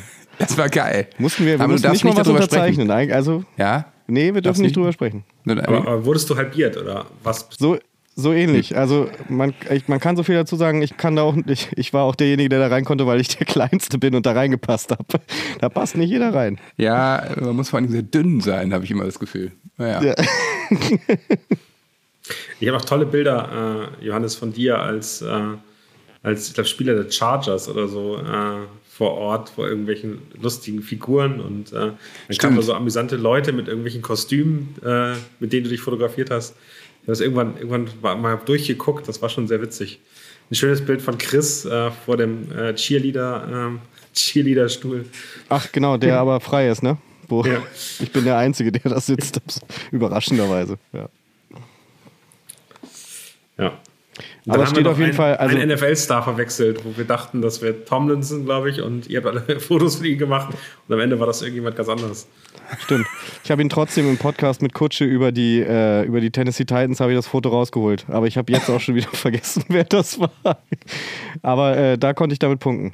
Aber ich glaube, man kann generell bei uns zusammenfassen, dass wir einfach so viel versuchen mitzunehmen, wie es die Zeit und die Möglichkeiten erlauben. Also äh, müde werden wir nicht. Das stimmt. London Games. Wir saßen German doch auch in Games. London, ich weiß nicht, ob es in dem oder, oder dem Jahr danach, in diesem Pub, wo Ran äh, diese NFL-Party gemacht hat. Und wir kommen da Genau. irgendwie rein und so, ja, kann man sich irgendwie da hinsetzen. Und dann war das so eine Art Bühne, auf die man sich setzen musste. Und davor war wirklich so Genau. Barrier-Absperrung. Dann 400 besoffene Deutsche, die, ich sag mal, drei Viertel der Zeit gesungen haben, Icke ist die geilste Sau der Welt. Und wir saßen auf der Bühne und haben irgendwie Wings gegessen. Ähm, Genau. Mit Carsten Spengemann. Mit Carsten die Elster Spengemann. Ja. Genau. Und, dachten so, ja gut, das, Aber- das ist London. Aber Geil. ich erinnere unser Essen im Pub oder so im Hotel, wo dem wir waren, auch noch. Es war, glaube ich, das, das schlechteste Essen, was ich in den letzten zehn Oh. Jahren gegessen habe. Mich erinnert. Das war hier, wie heißt es, Yorkshire Pudding oder was? Und ich hatte Ja, keine Ahnung, was irgendjemand, da, es war Genau, Fleisch mit sehr das viel. Fett, das weiß ich noch. Ich, ich weiß, dass ich versucht habe, eine Smart Risotto zu bestellen in einem Pub. Das war jetzt auch nicht so ganz clever. Nee. Äh, aber es war schon, das war schon obskur. Auf jeden Fall. Und das Aber ist das gerne einzige wieder. Mal, als ich damals für äh, ein Mitglied von Revolverheld gehalten worden bin, als irgendwelche Leute in diesen Pub kamen und uns alle fotografieren wollten. Weil du Jakobs Ja? nicht siehst, glaube ich. Ja. Ja. War schon sehr lustig. Detti, planst du einen, einen USA- oder Football-Trip oder bleibst bei dir bei den Sea Devils? Ja, genau, jetzt am Sonntag Sea Devils. Ich bin sehr gespannt, wenn das klappt, wie das wird. Ähm, aber ich habe ich hab keine, also es ist wirklich so, dass ich seit diesem Super Bowl gar kein äh, kein inneres Bedürfnis mehr habe, unbedingt irgendwas sehen zu müssen, was NFL oder Football betrifft. Ich weiß es, es ist wirklich, ich, ich würde lügen, wenn ich sagen würde, Jetzt München, klar, Seahawks natürlich. Ich meine, da, da, da müsste ich normalerweise aufgeregt ähm, fünf Kilometer am Tag im Kreis laufen, weil ich es kaum mehr aushalten kann. Aber selbst das versuche ich, versuche ich mitzunehmen, wie du es so schön gesagt hast. Die Frage ist ja eher, ähm, kommt man rein oder nicht? Da habt ihr wahrscheinlich Ja. weniger Probleme und wir haben vielleicht Glück, ähm, was Akkreditierungen oder ähnliches betrifft. Aber es wird halt für viele ein Wunschdenken bleiben und ich schaue mal, klar. Also das, das wird natürlich top. Und ich glaube aber auch die Tage davor, die werden schon top, weil da, also da freue ich mich wirklich drauf, weil ich hoffe, die NFL stellt da ein bisschen was auf die Beine. Ich kenne meine Stadt ja auch und ähm, da, da gäbe es schon genügend Location, wo man, äh, Locations, wo man was machen kann. Auch Open Air, das ist halt im November. Es wird halt so ein Christkindlmarkt-Feeling, aber okay, das ähm, ist durchaus möglich. Da freue ich mich dann drauf. Das Spiel selbst, ja, mal sehen. Aber ansonsten habe ich keine Pläne. Ich habe auch keine Pläne mehr. Das letzte London-Game, ich war beim ersten tatsächlich neun, ne, 1900 sage ich schon, 2006 oder 2007. Giants gegen Dolphins. Furchtbares Spiel, aber es war halt das erste Mal, das war cool, weil meine Frau damals in, in London gearbeitet hat zu der Zeit. Das hat sich dann ergeben. Und das letzte Mal war ich in Twickenham, weil ich halt dieses Stadion sehen wollte, war aber da auch relativ äh, unbeeindruckt, weil es halt wirklich so ein altes, baufälliges Rugby-Stadion ist, so kann man das so. Also es hatte irgendwie relativ wenig Charme für mich. Und ich weiß noch, das Und relativ Bett. weit draußen, oder? Man ja, ja, wir hatten, wir hatten Glück, weil wir ein Hotel dann gefunden haben, was unfassbar teuer war, aber immer noch nicht so teuer, wie es möglich wäre in London natürlich, für ein fünf Quadratmeter großes Zimmer. Und du wirklich nur dieses Bett hattest und irgendwie schon gefühlt äh, auf dem Klo saßt, wenn du ins Bett eingestiegen bist. Und da habe ich damals auf dem Handy nach dem Spiel äh, Game Pass Seahawks gegen Texans, dieses Deshaun Watson gegen Russell Wilson, Rumble in the Jungle. Also, das ist eins der besten Spiele der letzten zehn Jahre oder keine Ahnung. Seit ich Fuß Football gucke, also dann doch noch etwas länger. Das weiß ich noch. Aber Twickenham, das Spiel Browns gegen Vikings war jetzt kein Schmankerl. Also, ich habe jetzt auch nicht vor, nach London zu fliegen in der nächsten Zeit irgendwie. Muss ich sagen. Ich plane gerade so ein bisschen äh, einen Trip im September mit Kutsche zusammen äh, in die USA. Äh, wir haben jetzt so ein Buch geschrieben über Patrick Mahomes. Wir wollen so ein bisschen die Patrick Mahomes-Geschichte nacherleben. Also nach Dallas, wo er aufgewachsen ist, in den kleinen Ort White House, äh, so ein kleiner Vorort von, von der Stadt Tyler.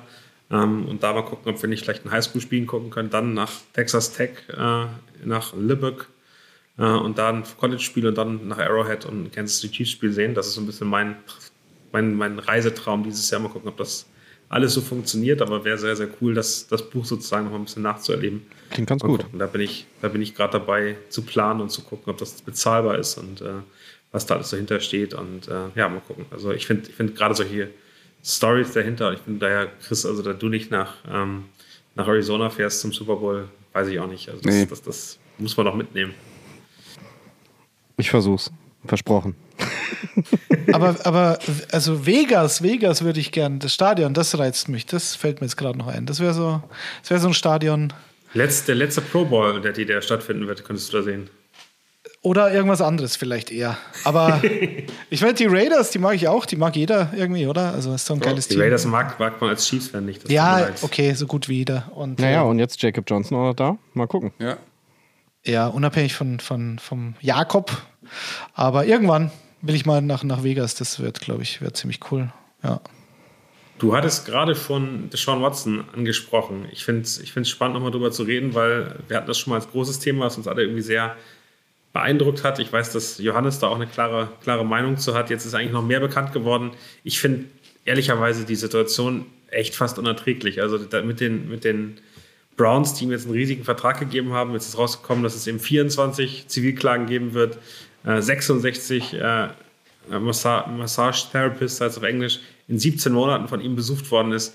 Es ist doch absurd, wie sowas einfach so weiterlaufen kann. Und ich meine, die Amerikaner sind so vorsichtig bei Firmen, dass da irgendwie keine Beziehung zwischen zwei Mitarbeitern geben darf. Wie kann sowas, sowas funktionieren? Ich habe heute noch einen Artikel auf Zeit.de in, in, in Deutschland gelesen. Es ist doch einfach absurd, dass, dass sowas in den USA noch möglich ist, ne? Naja, man muss auch mal dazu sagen, dass jemand wie Kaepernick für eine Sache, die wir alles als Gutes empfinden, praktisch bisher für ein Leben lang von der NFL gesperrt wird. Und äh, jemand wie Deshaun Watson jetzt nächste Saison schon wieder aufläuft. Also ich hatte mit vielen gerechnet, aber nicht, dass das wirklich so schnell geht. Wobei man im Moment ja auch sagen muss, also es gibt ja auch in Deutschland viele Beispiele, dass viele Dinge nicht mehr wirklich schlimme Konsequenzen zu haben scheinen. Zumindest was das Publikum angeht. Deswegen, aber ich muss auch sagen, also ich habe kaum Lust, ehrlich gesagt, irgendwelche Browns-Spiele zu sehen. Und auf jeden Fall ist das der, wie sagt man das, der Hassgegner Nummer eins. Dafür kann natürlich die restlichen Spieler nichts, aber die Organisation hat damit auf jeden Fall. Also ich kann das nicht verstehen. Das Ja, ich bin mal gespannt, wie die Spieler gesprochen. ringsrum auch damit umgehen. Also Ja. äh, ist das da auch allen egal oder macht man dann einfach das Maul nicht auf, weil man, äh, also ich meine, du spielst in dem Team und auf einmal kommt so ein Vollarsch und ist dein QB1. Also wie gehst du denn damit um? Äh, Es es ist schon merkwürdig, die Moral in Amerika ja sowieso schon immer, aber ja, da, da ist es natürlich schon extrem. Also dieses, als Superstar darfst du dir einiges leisten. Nur halt irgendwie in Anführungsstrichen Disrespect gegenüber der Flag nicht. Das verzeiht Ja. dann keiner. Aber äh, keine Ahnung, in der Knarre rumlaufen und irgendwie alle möglichen Frauen ähm, äh, sexuell angehen, das ist dann irgendwie in Ordnung. Also schräg, aber es ist, ja, es ist auch komisch, dass aus den Reihen der Spielern da einfach immer so wenig kommt. Also werden die, ihr wisst das besser, werden die einfach stillgehalten, ist, ist da einfach Kritik immer unangebracht, will man das nicht hören? Also ich meine, so viele Skandale wie in der NFL gibt es ja in kaum einer anderen Sportart, würde ich sagen, oder? Naja, also ich glaube, es gehört zum guten Ton, sage ich mal, sich nicht zu weit aus dem Fenster zu lehnen, wenn ein ein äh, Mitprofi in der gleichen Liga spielt und ähm, jetzt in dem Fall, in dem Dijon Watson-Fall, die Untersuchungen halt laufen. Natürlich könnten sich dann äh, Spieler oder Teamkollegen hinstellen und sagen, du, das ist ein äh, frauenverachtendes Schwein. Das könnten sie machen, werden, machen sie aber nicht. Aber das finde ich jetzt nicht so skandalös, dass sie das jetzt noch nicht tun. Und später müssen sie sich mehr tun, wenn, wenn dann wirklich eine Sperre kommt. Und ähm, im, im Worst Case, weil das ja jetzt wieder eine neue Klage ist, die da eingereicht wurde, also eine neue zivilrechtliche Klage, und die angeblich in diesem Vertrag mit den Browns ähm, eventuell nicht abgedeckt ist. Also wenn da neue Vorwürfe in, ähm, im, im, Raum stehen und dadurch könnte es die schon Watson passieren, dass dieser Vertrag und das ganze Geld dann mhm. eventuell nichtig. geweudet wird und nichtig ist. Also wenn das alles passiert, dann ist es egal, ob sich da noch ein Typ dazu äußert oder nicht. Und Kaepernick wurde ja nicht von der NFL gesperrt, sondern ähm, er wird halt von den Teambesitzern ignoriert ja. seit Jahren und äh, ähm, ja, ist eine mit dem anderen zu vergleichen, bietet sich in dem Fall jetzt natürlich an. Ich bin aber relativ zuversichtlich, dass die schon Watson da nicht unbeschadet rauskommt und äh, dann kann ich auch damit leben, wenn jemand für das, was er tut, dann auch Konsequenzen ähm, Konsequenzen gezogen werden. Wenn er dann aber halt trotzdem vielleicht ein Jahr gesperrt wird und dann äh, seine 100 Millionen äh, bekommt, so wie der Vertrag ja strukturiert ist, dann wird ein Geschmäckel bleiben und der Typ ist aber trotzdem ähm, für alle Zeiten äh, gebrandmarkt. Ähm, das wird ihm auch scheißegal sein mit 300 Millionen auf dem Konto, aber auf der anderen Seite, ähm, es ist, also es ist nicht so, dass die Debatte in der Öffentlichkeit ja nicht stattfindet. Sie findet jetzt statt. Und die John Watson-Fans muss man zwar suchen, aber das sind dann halt, die kommen aus einer bestimmten Ecke in den USA, die ja bekannt ist. Mhm. Und das ist dann auch keine Überraschung. Also von dem her, ich finde, es läuft alles so, wie es logisch ist. Ne? Also nicht, wie ich es gut finde, aber wie es logisch im Moment ist. Die NFL macht nichts, weil sie weil wir uns in der Offseason befinden. Sie muss noch nichts tun und es ist alles noch in der Schwebe, rechtlich gesehen. Also was, sie werden schon was machen rechtzeitig. Da habe ich, hab ich keine Bedenken. Ich glaube nicht, dass die schon Watson nicht gesperrt wird in der kommenden Saison. Wäre wünschenswert. Aber ja. ansonsten würde ich mich das gleich auch fragen wie Johannes zum Beispiel. Dann fange ich einen Touchdown von dem und die, ich sag, die werden sich trotzdem total wie ein Team gegenseitig ja. abfeiern und na, das ist schon irgendwie ja, eine aber schau, dann, schau, dann schau dir bitte wieder Any Given Sunday an. Es gab schon einen Grund, warum dieser Film von der NFL nicht lizenziert wurde und unterstützt worden ist, weil du halt da ähm, irgendwelche verheirateten Familienväter mit drei Kindern äh, auf irgendwelchen Klos mit Kokain und irgendwelchen Prostituierten gesehen hast. Mhm der Film ist, keine Ahnung, 20 Jahre alt. Ich bin mir aber nicht sicher, ob sich da so, was das Frauenbild betrifft, in dieser Liga so viel getan hat. So ehrlich muss man dann vielleicht auch sein. Also, vielleicht ja. haben wir da moralische Standards, Gott sei Dank, aber ich weiß nicht, ob man die auf NFL-Profis übertragen kann. So, Wobei ich nicht sagen. glauben möchte, dass, dass eine Mannschaft aus, äh, wie viel sind das? 62, 63 oder. Nein, äh, aber was diesen genau. moralischen ja, ja, Neidpass, weiß, dass sich das gesamte Team dann gegen den Spieler stellt, weil sie damit nicht leben können, sozusagen. Ne? Also, hm. äh, und da, also, das ist in dem Fall ist es für mich weniger wahrscheinlich, dass ein Team sich dagegen wehrt oder sagt, mit so einem will ich nichts zu tun haben, äh, wenn sie mit einem Adrian Peterson spielen können, der seinen Sohn mit, ja. mit einem Stock verprügelt. Und ja, ja. sogar sagt, dass das ja normal ist in Texas. Bei ihm ist es ja auch so als Kind ergangen. Mhm. Er wird das auch nicht ändern. Da hätte ich jetzt als Mitspieler eher ein Problem.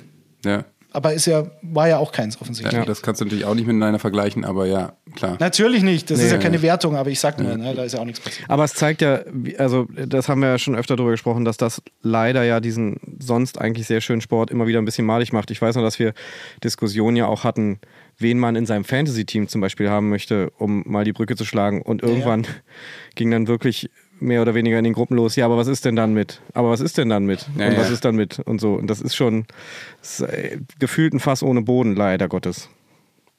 Weil man es ja auch nicht weiß. Also, ja, ähm, genau. wie viele Spieler, also Big Ben, für jemanden, der jetzt irgendwie in den letzten 5, 6, 7 Jahren ist, war Big Ben äh, ein ganz normaler Spieler. Für die, die seit 15 oder länger Jahren dabei sind, äh, bleibt immer dieser bittere Beigeschmack seiner, seiner, seiner Probleme oder seiner Vorfälle, die er äh, damals hatte und, ähm, und bleibt immer ein fader Beigeschmack und ein Gefühl von, will nichts zu tun haben. Adrian Peterson und ich, Johannes, wir waren spielen ja in der Fantasy-Liga. Genau. Da ist das Thema ja irgendwann mal aufgekommen. Äh, woher sollst du wissen, dass der damals äh, so, so einen Blödsinn gemacht hat? Und man kann das ja alles gar nicht äh, auf, dem, auf dem Schirm haben. Und ich finde das immer noch der Fakt, der mich am, am meisten äh, also beeindruckt, in negativen Art und Weise, dass die Chargers das einzige Team sind, seit, seit fünf Jahren keinen Spieler hatte, der, der in irgendeiner Form arrested wurde und äh, im Gefängnis war. Äh, das ist schon, ist schon absurd, wenn man sich überlegt, das ist ja kein, es ist ja auch, also der Sean Watson ist dann eine Steigerung und Ja. äh, ein krasser Fall, aber das ist ja der Breite da. Also du hast ja überall strafrechtlich relevante Themen, du hast überall Leute, die sich geprügelt haben, die Waffen besessen haben, die äh, mit irgendwelchen Drogen gedealt haben oder was auch immer. Und, äh, und ja, das ist dann eine Steigerung und das ist aus unserer Sicht ein völlig anderes Level in irgendeiner Form. Aber äh, wo, wo ziehst du da in irgendeiner Form wieder die, die Linie? Und ich glaube, das waren wir letztes Mal auch und da bist du hier auch wieder. Also was ist das, der Punkt, wo du dann sagst, das geht gar nicht mehr? Ähm, und da, da müssen wir irgendwie aufhören mit. Ja klar, schwieriges Thema. Und ich meine, da gibt es ja immer noch Leute, die irgendwie dann mal jemanden totfahren und für immer im Knast landen, so ungefähr. Ne? Also äh, es gibt ja die absurdesten Fälle, aber alles in der NFL. Also wenn man sich das für die Bundesliga vorstellt, ist das undenkbar. Da machen die Leute natürlich auch sofort irgendwie das Maul auf und äh, kriegen sich ja dann auch untereinander in die Haare. Ne? Aber auch da schreie ich mal den Namen Markus Anfang rein. Äh, Ja. der, der hat kein Dreivierteljahr gebraucht, bis er äh, wieder im Gespräch war für einen neuen Verein, was ich auch einfach absurd finde. Das stimmt, Und- aber es sind schon wesentlich weniger. Also ich glaube, das, was Johannes meint, der, der Prozentsatz Ja. ist halt. Naja, du hast in der Bundesliga nicht ein Team, nicht nur der erste FC Köln zum Beispiel, hat keinen vorbestraften Spieler im Kader oder so ein Quatsch. Das gibt's zum Glück nicht. Ich glaube, Nur in, der in FC der Bayern Bundesliga ist es alles. Ja. Ich wollte es gerade sagen, das war Und jetzt ein Rummenigge und ein Boateng, ja. Das war Mhm. Gedankenleserei, aber Uli Hoeneß, und ich bin mir sehr sicher, dass das in München jetzt ja offensichtlich nicht mehr, aber vor Jahren, selbst wenn Dinge passiert sind, ich will es mal so formulieren, die ähm, eventuell frauenverachtend hätten aufgefasst werden können, weil man sich auch nicht so ganz familienkonform verhält auf Auswärtsreisen? Oder wenn es irgendwelche Wetten gibt, die da platziert werden, die auch keinen guten Eindruck hinterlassen würden, dann ist es ähm, aus sicherer Quelle so, dass der FC Bayern da mit den konkurrierenden Tageszeitungen in München, da gibt es ja einige davon, ähm, einfach vereinbart hat, okay, du kannst das ja jetzt drüber schreiben und das steht dann als Vorwurf über einen Spieler im Raum, das wird deine Auflage steigern, aber dann kriegst du halt die nächsten äh, für sechs Monate kein Exklusivinterview mehr mit irgendeinem Spieler vom FC Bayern. Und dann hat der beteiligte Redakteur gesagt, na gut, dann lassen wir das wohl unter den Tisch fallen, was? Ja, ja, da reden wir jetzt nicht von großen Straftaten, aber da passiert schon auch mehr, als wir wissen, glaube ich. Deswegen, ja. Naja. Gott sei Dank gibt es ja immer noch Max Kruse. mitgebracht. Genau, der steht wenigstens dazu. Ja, also An den muss ich übrigens denken, als der du fühlt meinst, sich dass Mike selbst die dabei. Hälfte seiner Sachen. Ja, eben. Schön. Ich, ich werde einmal, einmal das Thema nochmal wechseln. Wir hatten einen relativ großen Verkauf. Äh, Die Denver Broncos haben einen neuen Besitzer. Ich weiß nicht, ob ihr es gehört habt. Das ist Rob Walton, Teil der, ähm, der Erben der Walmart-Gründer. Äh, unfassbar reich, glaube ich, keine Ahnung, 90 Milliarden äh, auf dem, ich will nicht auf dem Konto, aber als Vermögen hat sich jetzt für 4,65 Milliarden ein NFL-Team äh, erworben, das damit mehr als doppelt so teuer ist wie das letzte NFL-Team, was gekauft worden ist, die, die Carolina Panthers für, glaube ich, 2,28 Billi- Milliarden äh, von David Tapper vor, vor nur vier Jahren. Ähm, wie findet ihr das? Ist das? Zeigt das die Relevanz der, der NFL oder ist das für euch einfach nur absurd, wenn solche Summen da irgendwie abgerufen werden? Also absurd trifft es genau. Also wenn ich diese Zahlen höre und dann trotzdem dazu im Kontext mir ausrechnen kann, dass den Typen das gar nicht interessiert, dass er sich diesen Verein kauft, finde ich das irgendwie schon krass. Also Es ist auch nur ein Zehntel äh, Twitter oder so, äh, circa in, der Größenordnung, wenn man Elon Musks äh, Preis da sieht. Ne? alter Schwede. Ja, Ja, aber ich sag mal, in der gut. weltpolitischen äh, Debatte hat wahrscheinlich Twitter dann doch noch mehr Relevanz als ein Footballteam. Das stimmt. Zumindest als die Broncos. Also Twitter wäre ja dann, als ob du die ganze Sport NFL kaufen würdest und vielleicht alle anderen Sportligen in den USA noch mit dazu. Ja. Ja, ich glaube, das wird, das wird knapp schon, aber Nee, nee, äh, nee nicht, nicht vom Geld her, aber von der Relevanz. Also Twitter Ja. ist natürlich krass. definitiv. Aber das findet, Ja, doch es gar nicht, das findet doch jetzt doch nicht statt. Ne? Elon Musk kann doch jetzt eigentlich auch dann ein Footballteam. Die Chargers, das würde doch gut passen, finde ich. Ja, kann mir das ganze Geld geben und kann ja so sechs Mal ein paar kaufen. Ja. Es stresst ihn eh nur, glaube ich. ja. schön, schön, wie wir schon wieder springen. Was ich, was ich ganz interessant fand, und äh, das war das, der, der größte Fakt, den ich da so ein bisschen äh, eigentlich gefeiert habe, aber so richtig weiß ich auch nicht, ob das sinnvoll ist. Melody Hobson ist äh, Co-CEO of the Ariel Investment, ist bei Starbucks im, im Board und bei JP Morgan Chase, ähm, ist aber die erste schwarze Frau, die eine Chairman einer ähm, S&P 500 Company war und eben jetzt auch als Minority Owner, farbiger Minority Owner ähm, in irgendeiner Form äh, auch in einem NFL-Team ähm, besitzt. Ist das für euch eine Meldung wert, dass das wirklich sinnvoll ist? Oder ist das wieder so ein Scheinthema, wo ihr sagt, die NFL hat da irgendeine Person irgendwo hingetan, damit sie sagen kann, hey, wir, wir tun doch was? Also ich würde, ich würde, ja, ich würde generell würde ich erstmal sagen, solche Nachrichten freuen mich natürlich immer, aber ich bin nicht weit genug im Thema drin, um zu sagen, ob das jetzt in die Richtung äh, Publicity für die NFL geht oder in das Thema passt. Muss ich, ich weiß nicht, ob Detti da tiefer drin ist. Nee, nee, ich, äh, ich sag das, was der Roderich sagt. Ja. Das kommt selten vor. Das stimmt doch nicht. Wir sind fast nee, stimmt, eigentlich ja. Ich habe es mir hart erarbeitet. Deine Zustimmung. Sehr gut. Ähm, dann, dann schließe ich das, das Thema damit. Und äh, Detti, du willst uns noch was von Fantasy Rookies erzählen, oder? Damit Johannes hinterher auch besser aussieht in, in unseren Fantasy-Teams. Erzähl ihm doch mal, welche Rookies muss er sich holen. Ja, bitte. Ähm, wo stehen wir denn zeitlich ungefähr? Weil. Ähm, knapp eine Stunde. Knapp eine Stunde, okay. Meinst du, du kriegst das in zehn Minuten hin? Echt? Eine Stunde sechs äh, steht Ja, wenn ich. Ja, siehst du mal.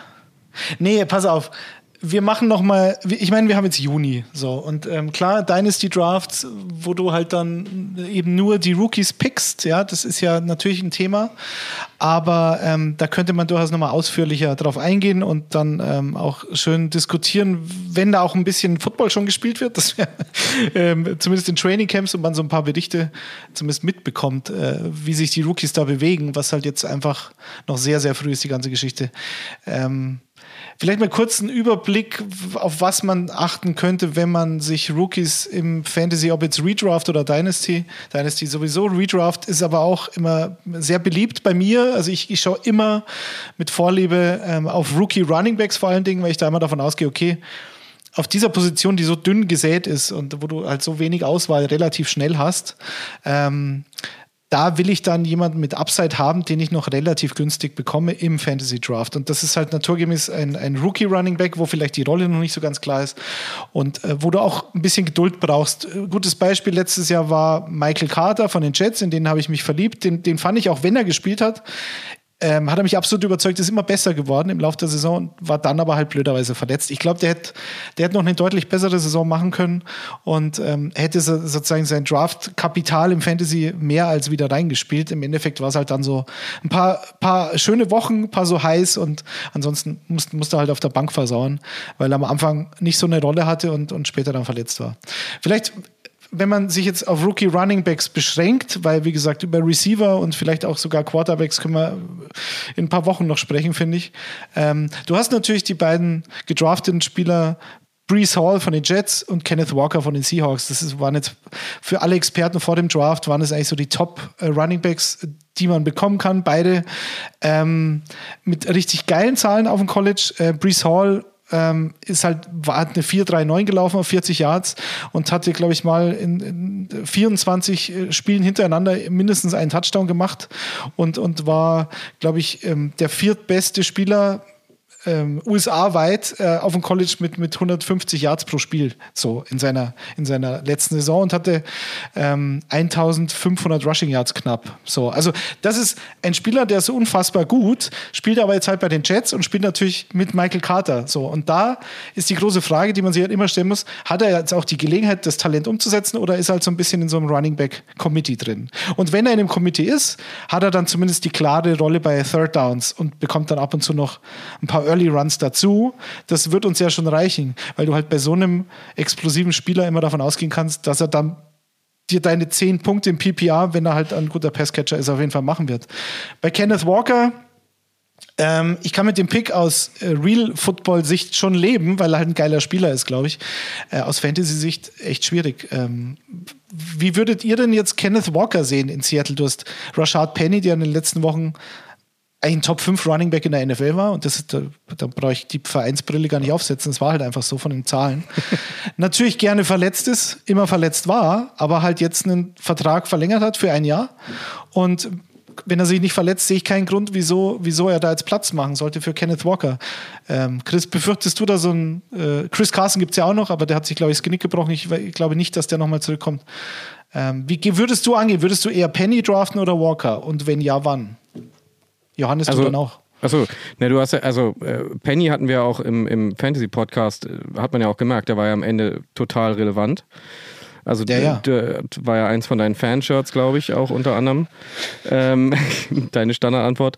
Ich würde auf jeden Fall auf Penny gehen und den kann man, glaube ich, Ja. auch nächstes Jahr, äh, vor allem gerade mit den Seahawks, die jetzt auftreten, meiner Meinung nach, dann sich ganz gut holen. Also der wird auf jeden Fall große Workload kriegen, würde ich mal behaupten. Also sie werden viel auf den setzen müssen. Naja, aber sie haben einen Second-Round-Pick für Kenneth Walker ausgegeben. Mhm. Johannes, was, äh, Pete Carroll ist ja immer Compete, Compete und so. Ähm, Second-Round-Pick für einen Running Back ist sehr hoch in der heutigen NFL und es war eigentlich kein Need da. Auf den ersten Blick, wenn du sagst, okay, Penny war sensationell und, und Chris Carson hast du ja theoretisch auch noch. Glaubst du, Walker wird sich jetzt durchsetzen, ohne den Spieler natürlich in NFL-Klamotten jemals gesehen zu haben? Oder, oder denkst du, Penny packt's? Ich meine, du Ey, ja Penny keine Ahnung, da bin haben. ich so viel zu wenig im Thema und viel, so viel weniger Nerd als ihr, dass ich das überhaupt nicht einschätzen kann. Ich dachte, Aber- als Divisionskonkurrent musste ihn. Aber Detti, ich hatte gedacht, dass die Frage kommt, äh, ich wüsste ja auch nicht, was ich dazu sagen soll. Ich, es ist am Ende. Das ist eh die beste Antwort. Äh, nee, aber es ist am Ende ja ein völliges Rätsel, ob da was passiert, in welche Richtung auch immer. Ja. Also ehrlicherweise ist die Frage einfach so schwer zu beantworten, äh, äh, weil wir ja nicht wissen, was da gerade in den Minicamps passiert, was da in OTAs passiert ist, äh, was sie sich dabei gedacht haben, ob sie verschiedene Rollen äh, dabei hatten. Ähm, ist, ich ich finde das so ähnlich wie bei den Jaguars mit Etienne, der zurückkommt, wo alle sagen, mega Season nach seiner Verletzung, der wird völlig durchstarten. Aber ich kann mir auch vorstellen, dass der sich nach, keine Ahnung, zwei Spielen schon wieder irgendwie angeschlagen Klar. ist und niemals in der NFL ankommt. Das ist ja alles wirklich, also das finde ich extrem schwer zu sagen, gerade bei solchen Teams, wo eine große Competition da ist. Also seitdem ich das mache, mitmache bei dem Fantasy-Football-Kram, würde ich sagen, haben mich Rookie-Runningbacks eher enttäuscht. Das würde ich jetzt mal, ne? Welche, welche würdest du da nennen? Ähm, Gainwell. Der Kenny, ja. Das hatten wir. Ähm, gut, Akers? Akers, äh, Akers bei den Rams hatte natürlich Pech mit seiner Verletzung, das weiß ich nicht, aber das zählt ja auch oft dazu, ne? dass, dass sich äh, junge Spieler auch schnell mal verletzen und dann erstmal eine ganze Weile raus sind. Also, äh, nee, so richtig Vertrauen habe ich da nicht, aber das Verletzungsding haben wir ja eh auch schon oft gehabt. Da kann ja Johannes auch mit CMC, mit Chris- Christian McAfee. Ja, den werde ich nie wieder draften. Das Ja, möchte ich einfach nicht ich mir mehr. auch vorgenommen, heimlich. Das ist einfach scheiße, ne? weil das ist ja dann so dein, dein erster Pick und wenn der dann platt ist, dann kannst du die Saison eigentlich schon knicken. Ähm, nee, das möchte ich einfach, das werde ich nicht mehr tun. Ich, Im Es, ist, es läuft einfach auch viel zu viel über ihn. Ich meine, ich meine, sie machen ihn ja bewusst kaputt, wenn du jeden zweiten Spielzug über den Mann machst. Dann, dann hält er das halt irgendwie äh, höchstens sechs, sieben Spiele durch und dann ist er halt kaputt. Aber äh, keine Ahnung, vielleicht lernen sie da ja auch irgendwann mal drauf, draus oder besorgen ihm anständige Verstärkung. na, müssen sie müssen es vielleicht auch nicht. Sie, sie, sie lassen ihn halt jetzt, sie rennen ihn in Grund und Boden. Das gleiche, was die Rams mit Todd Gurley gemacht haben, das gleiche, ähm, was, was, was die Steelers früher mit Le'Veon Bell gemacht haben. Ähm, und clevererweise aus betriebswirtschaftlicher Sicht ist der Vertrag dann, läuft dann aus. Der Spieler unterschreibt irgendwo anders. Irgendein Team überbezahlt ihn dann, weil sie zu viel Cap Space haben und wundern sich, dass sie, einen, ähm, dass sie einen Running Back haben, der auf den Fähigen fährt. So. Ja, und das ist, ähm, ist halt die traurige Wahrheit. Was jetzt bei McCaffrey ja nicht funktioniert, hat ja keiner, keiner groß für getradet oder gekauft. Naja, und schnell. eben, dem haben sie halt so einen fetten Vertrag gegeben, genauso wie die, die Cowboys Zeke Elliott. Und jetzt betreuen sie es äh, vermutlich. Aber ich, ich würde McCaffrey noch nicht abschreiben.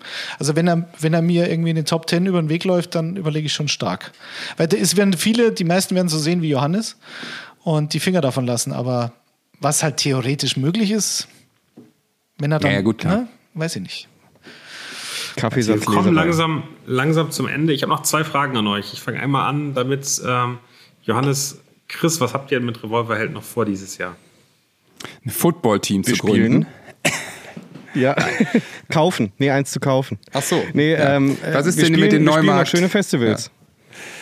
Neumarkt Ja. Wolves, ja, die Der- stehen bestimmt zum Verkauf, wenn du da ankommst. Ich Wir kann spielen noch schöne. Festivals, zum Beispiel bei Detti in der Heimat. Stimmt.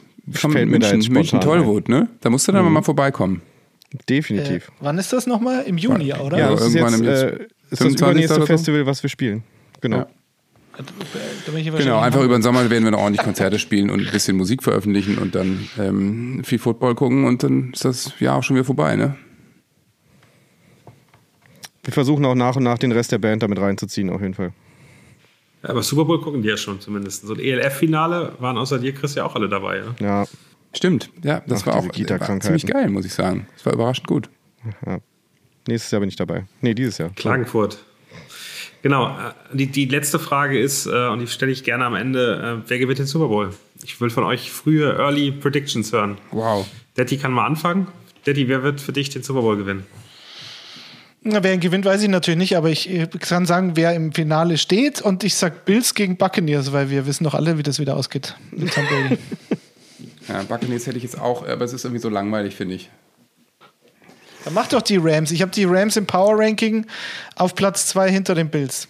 Ich glaube nur, dass Brady wieder im Super Bowl steht, aber für mich sind Ja. die Rams fast das Top-Team der Liga weiterhin. Do it. Mal, Ich, ich gebe ja immer die gleiche Antwort. Ähm, da jetzt, da neuerdings immer die Heimmannschaften gewinnen, ist ganz klar, wer dieses Jahr den Super Bowl gewinnen wird. Das zieht sich jetzt so durch für ein paar Jahre. Ich glaube, wir werden Buccaneers gegen Chiefs ein Rematch sehen, was endlich, endlich Patrick Mahomes gewinnen wird. Ich würde es dir ja Er hat gönnen. ja schon so viele Spiele verloren. Also übrigens bei Johannes muss man auch nochmal den Zuschauern sagen, Johannes heißt hier im Chat Johannes McVay. Also Ja. jede andere Antwort als die Rams eigentlich ein Skandal. Ja, ich habe gerade an so einen Horror gedacht und dachte vielleicht, und wenn die Browns jetzt auch im Zweifel, wenn, wenn der Typ da gut spielt und das Okay, die Verfahren Browns- sich zieht die und Browns- sowas, keine Ahnung. Nein, die Browns werden eingehen. Die werden Das ist gut. letzten, in den letzten acht äh, Plätzen sein. Die werden nicht viel reißen, meines Erachtens. Dann die Rams, so, Punkt. Meinst du so wie die Bengals, Daniel? Oder? Just, Jinx. just bitte nicht das, bitte nicht Jinx das es Fass nicht. aufmachen. Jinx es bitte nicht. Wer werden denn die Bengals für dich, Detti, dieses Jahr? Dieses Jahr. Ja, das ist auch schon wieder langweilig, weil natürlich jeder schon wieder auf dem Hype-Train sitzt. Aber die, also wenn die Chargers dieses Jahr nichts reißen, und mit nichts reißen meine ich nicht die erste Playoff-Runde erreichen, sondern tatsächlich so ums AFC Championship Game mitspielen, dann, dann gebe ich es auf. Aber die haben alles richtig gemacht in der Offseason. Also, keine Ahnung. Wenn nicht jetzt, wann dann? War doch auch ein Song von euch, oder? Oder von? Ja, ungefähr. Das klingt, klingt sehr nach Karneval. Oder von Helene Fischer. Sind wir für alle Fans. Ja. Sehr schön. Dann wünsche ich euch einen sehr schönen Abend. Vielen Dank, dass du dabei warst, Johannes. Sehr schön, gern. Chris und Betty, euch mal wieder gehört zu haben. Und bis in zwei Wochen. Woo. Tschüssi. Tschüss, Jungs. Tschüss.